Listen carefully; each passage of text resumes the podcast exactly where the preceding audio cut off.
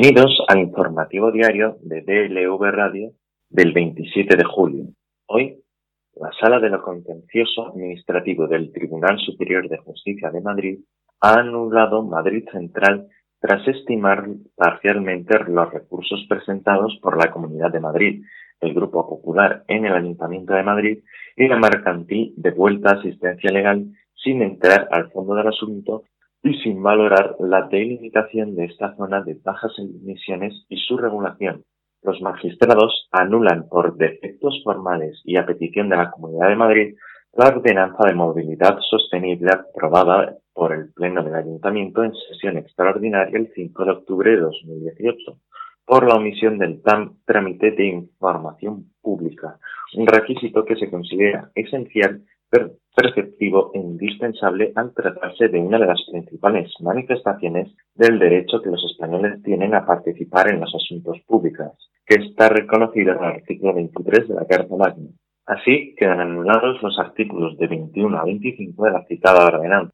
En relación al recurso del Grupo Popular en el Ayuntamiento de Madrid, la Sala estima parcialmente su reclamación y anula el artículo 23 del mismo acuerdo del Pleno al entender que la falta imprescindible memoria económica previa a la aprobación de la ordenanza. La anulación parcial del acuerdo del consistorio supone que, en el caso de que estas tres sentencias alcancen firmeza, todas las multas impuestas decaerán al carecer el sustento normativo.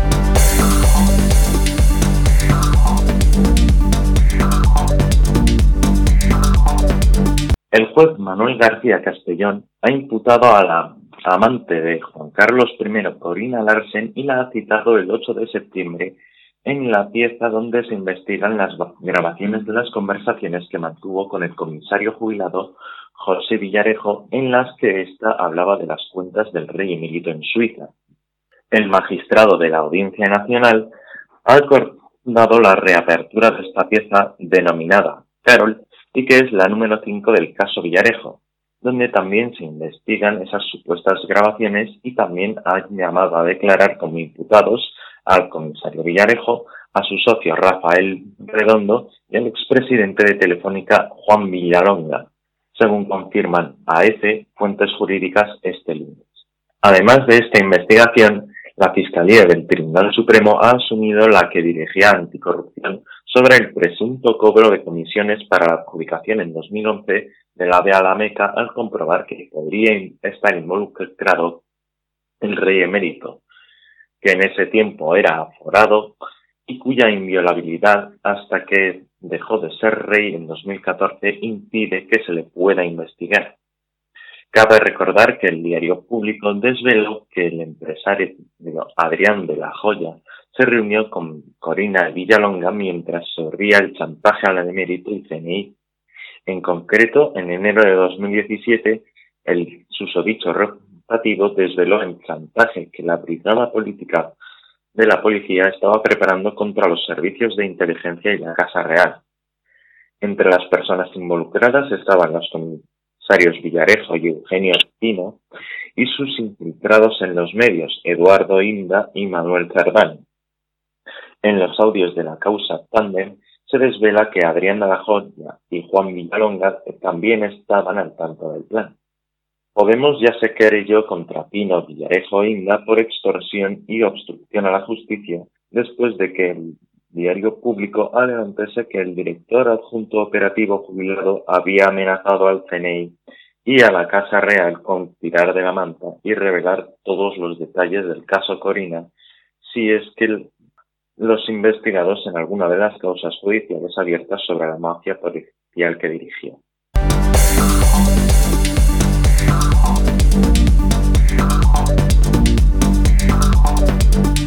El PSOE parece vivir un gran momento demoscópico, al menos en las encuestas del Centro de Investigaciones Sociológicas. En su último estudio publicado este lunes, los socialistas obtienen su mejor estimación de votos de la legislatura tras su victoria en las elecciones de noviembre del año pasado. Este organismo estudia sobre la opinión pública y política fiscal, pero se introduce una encuesta con estimación de voto apenas 10 días después de su último barómetro.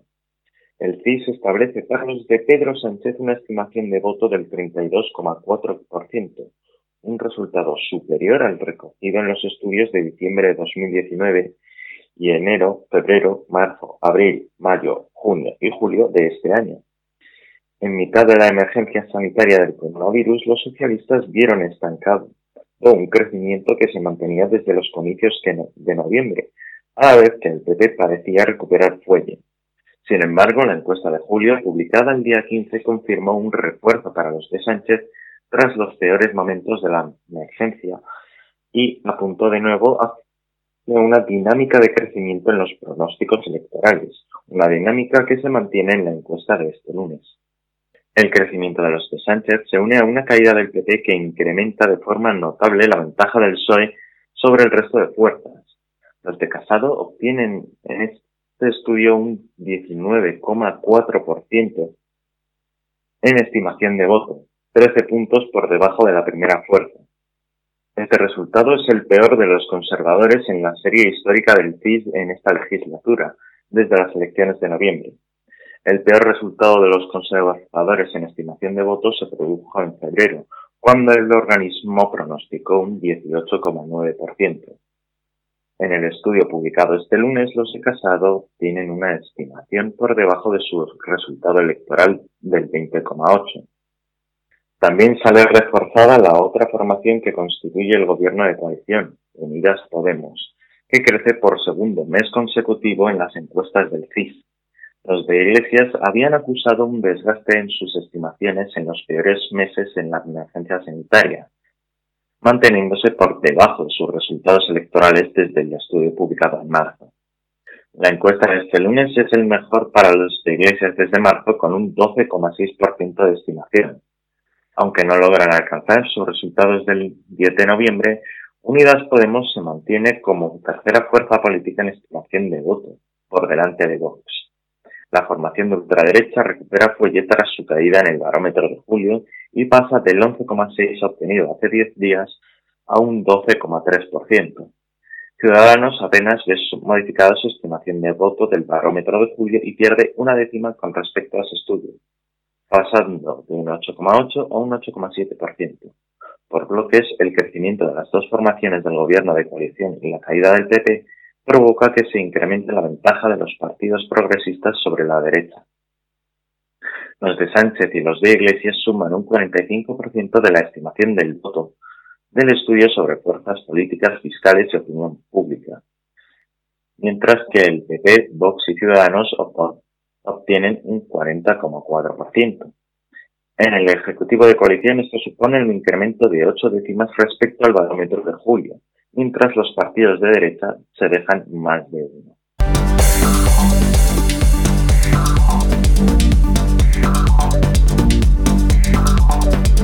El armazón de los presupuestos generales del Estado para 2021 que construye estos días el Ministerio de Hacienda avanza, pero aún queda mucho trabajo por delante y ni siquiera han comenzado las negociaciones en profundidad entre el PSOE y su socio de gobierno, Unidas Podemos, sí hay algunas pistas sobre cuándo y cómo comenzará su tramitación, mientras el Ejecutivo aún respira aliviado por las ayudas que le garantiza el Plan de Reconstrucción de la Unión Europea.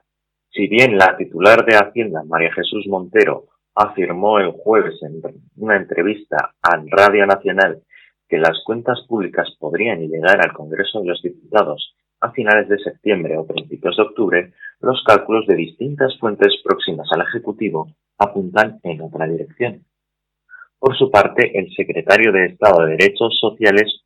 y responsable de Económico de Unidas Podemos, Nacho Álvarez, explica a Diario Público que esperan que el Congreso inicie los trámites de aprobación del techo de gasto, paso previo a la presentación de las cuentas públicas, en septiembre. Álvarez no entra en otras previsiones, pero destaca que están trabajando para tener los presupuestos generales lo antes posible. Teniendo en cuenta este horizonte sobre el techo de gasto compartido por otras figuras de Unidas Podemos y el hecho de que el acuerdo sobre los fondos de reconstrucción de la Unión Europea aún debe votarse en los parlamentos nacionales de los 27 y lograr el aval de la Eurocámara, donde ya han anticipado varias enmiendas, se antoja difícil cumplir con estos plazos. A esto hay que sumar que los 140.000 millones que corresponden a España va a entregar en varios años entre transferencias y créditos son más que necesarios para cimentar el esqueleto presupuestario y que hasta la madrugada del martes ni siquiera hubo acuerdo en la Unión Europea. De hecho, y aunque desde el entorno de Hacienda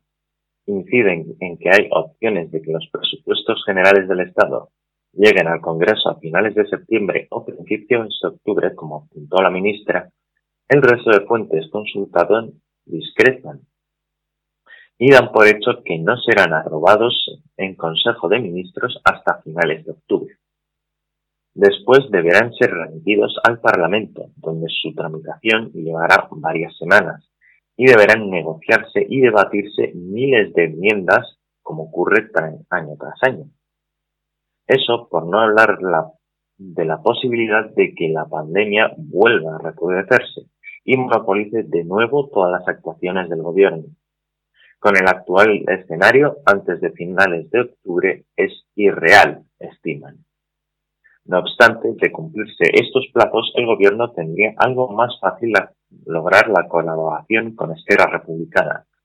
al menos en el plano teórico, ya que cuando llegue la votación previsiblemente se habrán superado las elecciones catalanas. Desde la formación republicana afirman que estudiarán su voto tras comprobar que el gobierno tiene una voluntad real de diálogo y tras revisar en detalle las cuentas independientemente de que en este momento les coja en plena campaña electoral. Pero teniendo en cuenta que el Tribunal Supremo revisará el próximo 17 de septiembre la condena a un año y medio de inhabilitación al presidente de la Generalitat catalana, Quim Torra, se da por hecho que éste no arriesgará a perder su potestad de convocar comicios y por tanto la ejercerá antes, sea en agosto o septiembre.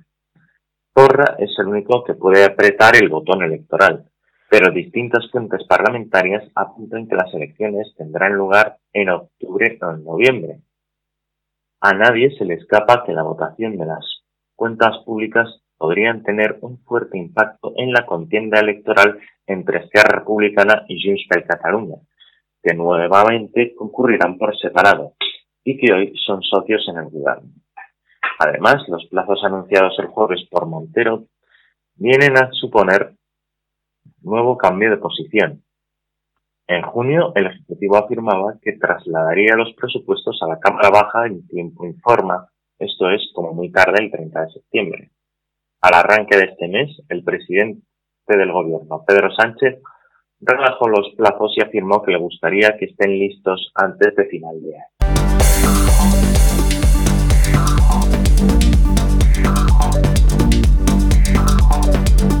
Las coaliciones de gobierno ya forman parte de la cultura política de España. De hecho, constituyen la fórmula más habitual para constituir ejecutivos en escenarios de fragmentación parlamentaria. Sin embargo, hace unos meses esto no era así.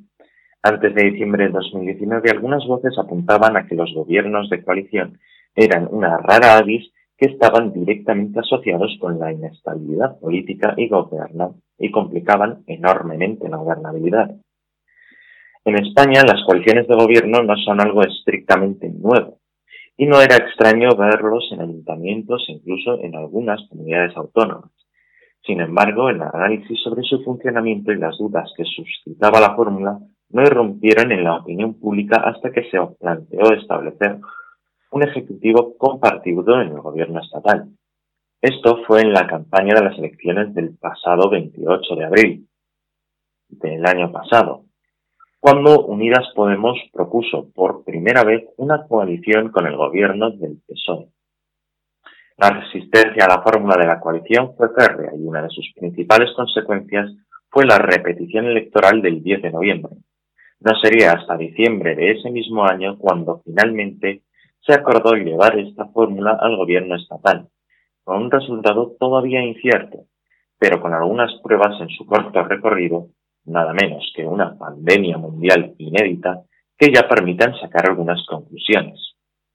En la actualidad, de las 17 comunidades autónomas, 12 se rigen por un gobierno compartido entre dos o más formaciones, es decir, más de un 70% de los territorios tienen un ejecutivo de coalición. La mayoría de estos gobiernos son frutos de procesos electorales del, de mayo de 2019, aunque algunas autonomías ya practicaban la cultura de la coalición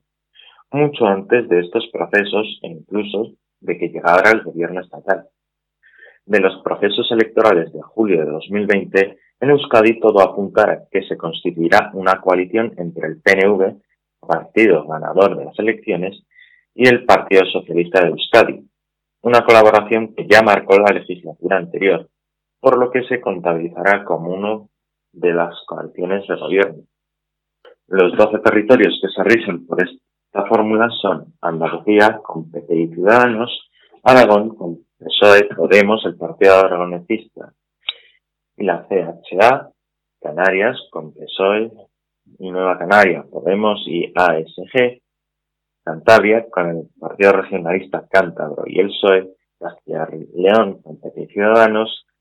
Cataluña con Junts per Cataluña y Esquerra Republicana, Islas Baleares con PSOE, Podemos y Más Mallorca, la Comunidad de Madrid con PP y Ciudadanos, la región de Murcia con PP y Ciudadanos, Navarra con PSOE, Pedro Abad y Podemos, y Euskadi con PNV y PSE pendiente de confirmarse. En las otras cinco comunidades autónomas el Ejecutivo es monocolor. En tres de ellas los gobiernos son de mayoría absoluta, con Galicia, gobernada por el PP, Castilla-La Mancha por el, y Extremadura con el PSOE. Y en las otras dos hay un partido en minoría parlamentaria cuyo candidato ha sido investido, sea por mayoría absoluta o mayoría simple. Con Asturias, con el PSOE en el gobierno y el voto de Izquierda Unida sin entrar en el gobierno, y La Rioja, con el PSOE y los votos de, Izquierda Unida, Podemos e.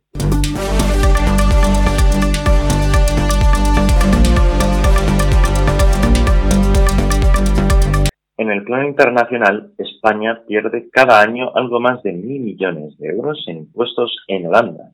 el país cuyo presidente de gobierno, Mark Rutte, ha liderado la cumbre europea y sus prolegómenos el bloque obstruccionista con Austria, Dinamarca y Suecia para exigir medidas austericidas a los países del sur a la hora de gestionar los fondos del Plan de Reconstrucción de la Unión Europea. Este sistema también le cuesta cada año cerca de 4.000 millones más a Francia e Italia. Pedir medidas de austeridad cuando se trata de una de las jurisdicciones que más perjudican al resto de países de la Unión Europea resulta cuanto menos irónico, señala Miguel Alba, investigador de Oxfam, especializado en asuntos de desigualdad, que destaca la similitud existente entre los buzones de empresas de algunos pequeños edificios de Ámsterdam y los que se dan en las ciudades de Delaware, Estados Unidos, el único territorio que, con 352, supera a Países Bajos, con 119, como alejamiento, alojamiento de filiales del IBEX. Sin embargo, ni uno ni otro son oficialmente considerados como paraísos fiscales por la Unión Europea, ni tampoco por el propio Estado español, que no los incluyó en su lista original de 1991, ni en sus posteriores revisiones en las que únicamente han habido bajas y en ningún caso altas. El dato del agujero tributario, estimado por el economista Gabriel Zuckman, uno de los colaboradores de Thomas Piketty, en sus trabajos sobre la ilusión fiscal, en los que sostiene que cerca del 40% de las ganancias multinacionales, más de 700 mil millones de dólares en el año 2017, se trasladan a paraísos fiscales, cada año figura en el informe Quién parte y reparte, publicado hace algunos meses por Oxfam Intermont. ¿Y qué es eso de la ilusión fiscal? Básicamente viene a consistir en pagar menos impuestos en un país acogiéndose a la ley de otro. Lo explica con claridad la Real Academia Española. Se trata de la acción y efecto de eludir los intereses del fisco, que es el conjunto de organismos públicos que se ocupan de la recaudación de los impuestos, y se diferencia del fraude fiscal en que no se trata de una actividad delictiva, sino que se desarrolla bajo una legalidad que lo ampara. Es decir, que la regulación del sistema tributario holandés hace que el español ingrese esos más de mil millones de euros menos cada año a base de mantener unas ventajas impositivas para las empresas, especialmente para las cabeceras de holdings y las de tipo cartera o tenedoras acciones, cuya repatriación de dividendos queda prácticamente exenta de tributar en el impuesto de sociedades. Los expertos equiparan esa ínfima presión fiscal que acaba atrayendo a las multinacionales, también las españolas, que domicilian allí las empresas de papel con las que gestionan sus redes filiales en otros continentes, con la de paraísos fiscales oficiales, con los que el sistema holandés no comparte otros rasgos como la opacidad societaria y el secreto bancario. Aunque eso es matizable, ya que las organizaciones internacionales de transparencia como la Red para la Justicia Fiscal lo sitúan entre los ocho territorios más opacos y como el cuarto paraíso del mundo solo por detrás de las Islas Vírgenes, las Bermudas y las Caimán, lo que los sitúa delante de Suiza.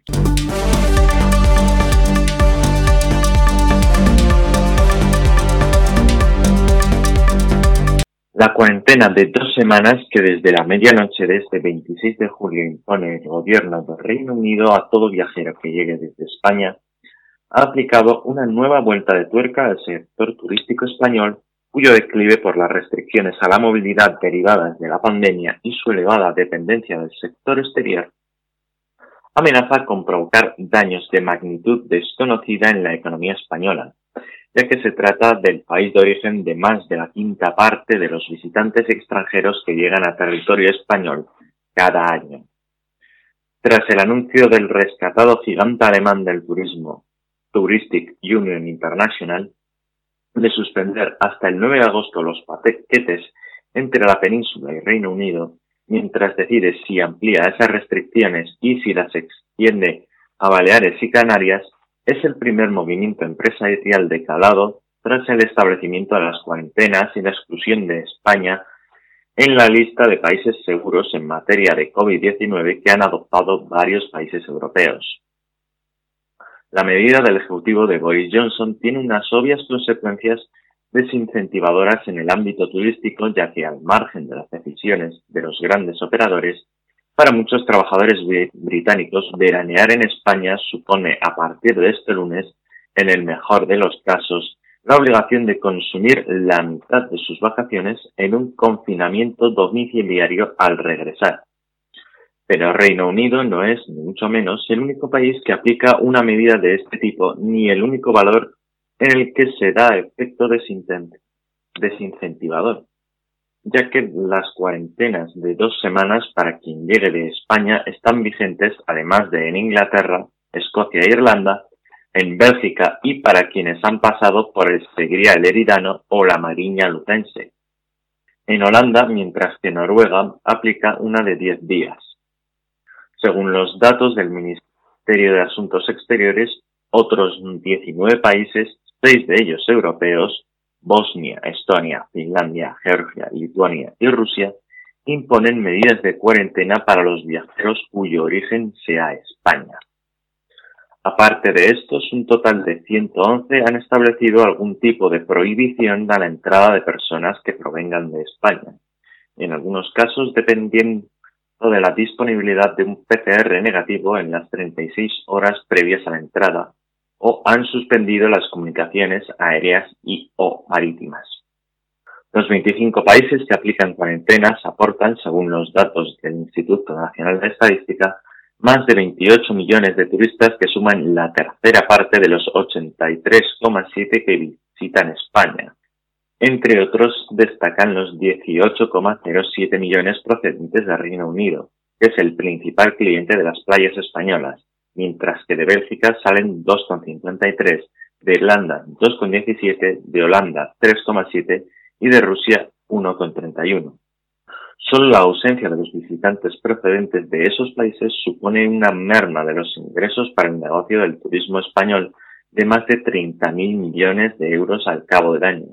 ya que, según los datos del INE, el gasto medio de los turistas extranjeros, cuyo viaje promedio dura entre 7 y 8 días, con un desembolso de algo más de 150 euros por jornada, ya superó el año pasado los 1.100 euros. La magnitud del pinchazo equivale prácticamente a la que supondría para España en términos económicos la inexistencia del sector primario, cuyo volumen de negocio alcanzó el año pasado, sin incluir la agroindustria, los 33.017 millones de euros.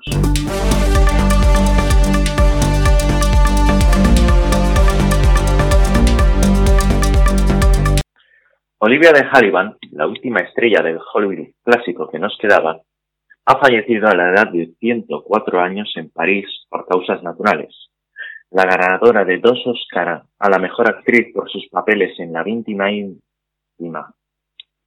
de Julia Norris en 1946 y La heredera de 1949, era sin embargo recordada por su interpretación de la estoica Melanie Hamilton Wilkins en el clásico de 1939 Lo que el viento se llevó.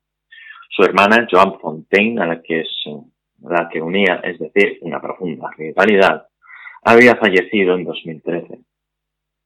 Si llevaban apenas un año, Olivia era la mayor, y por eso fue Joan la que tuvo que buscarse un nombre artístico para que nadie la relacionara,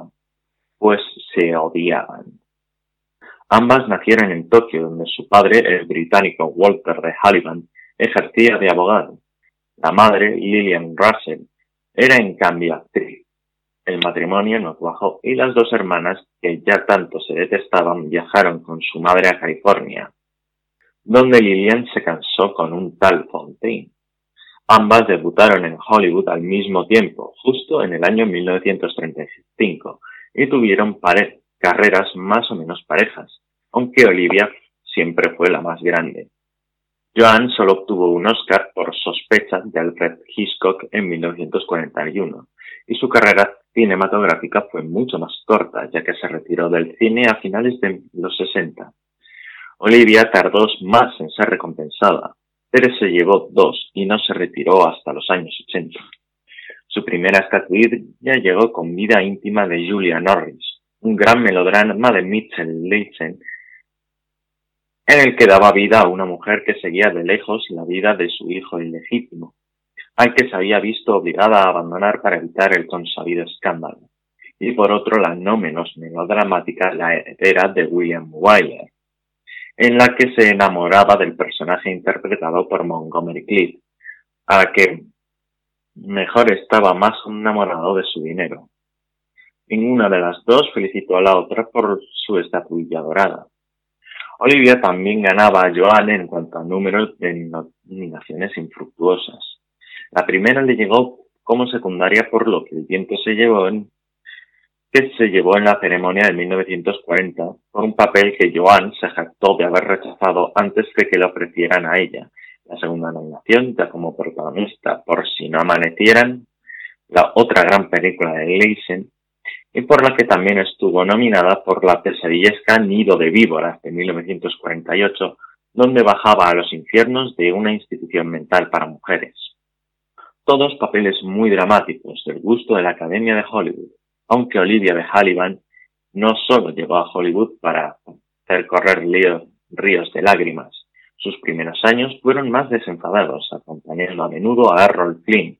en aventuras dirigidas por Michael Curtis como El Capitán Blood, Robin de los Bosques o Dodge, Ciudad sin Ley, entre otras. En total participó en más de 60 películas y series de televisión antes de retirarse definitivamente en 1988.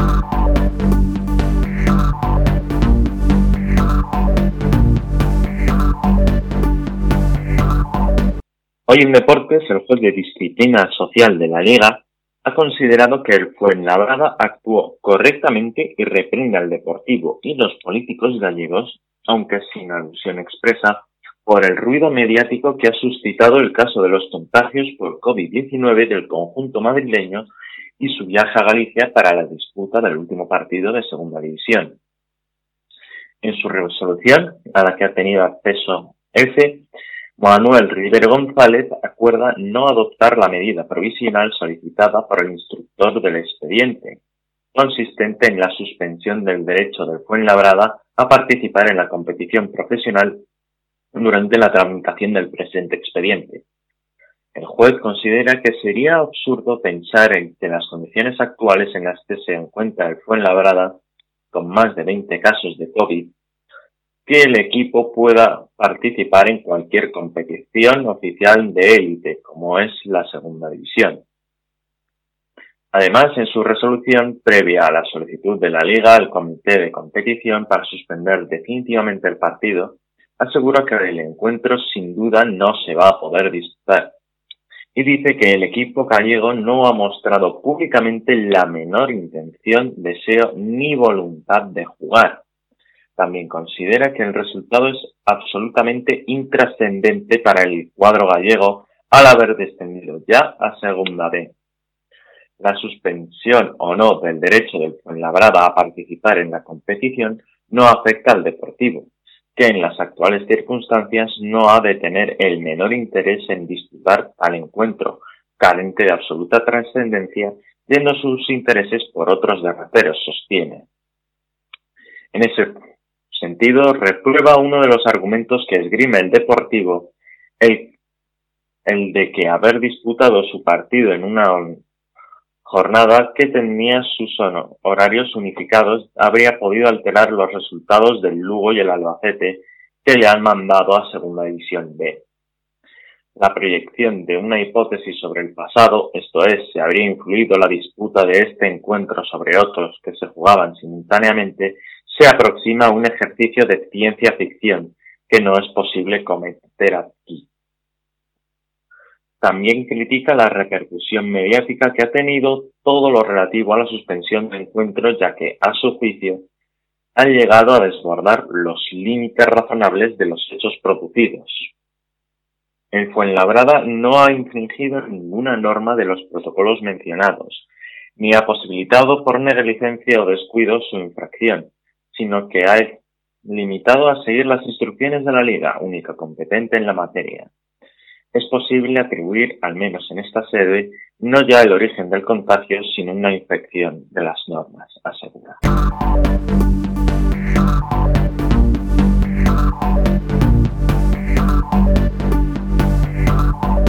Y en la previsión meteorológica, en el norte de Galicia y el Cantábrico se esperan cielos nubosos con lluvias, intervalos de evolución diurna en áreas del centro y montañas del este peninsular con posibilidad de algunos chubascos o tormentas en el Pirineo y sistema ibérico, poco nuboso o despejado en el resto del país, con algunas nubes medias y altas con intervalos nubosos en el norte de Canarias, donde es posible alguna lluvia débil. Temperaturas con pocos cambios en área mediterránea y Canarias, en ascenso en el suroeste de Andalucía y en descenso en el resto de la península, que será notable en el norte. Las temperaturas seguirán siendo significativamente altas en Andalucía y otras zonas del interior y este peninsular. Alicios en Canarias localmente fuertes, viento de componente norte en el tercio norte de la península, del este en Baleares y del oeste en el litoral andaluz, y flojos en el resto. Y con, emo, y con esto terminamos el informativo diario de DLV Radio del 27 de julio. Les esperamos mañana.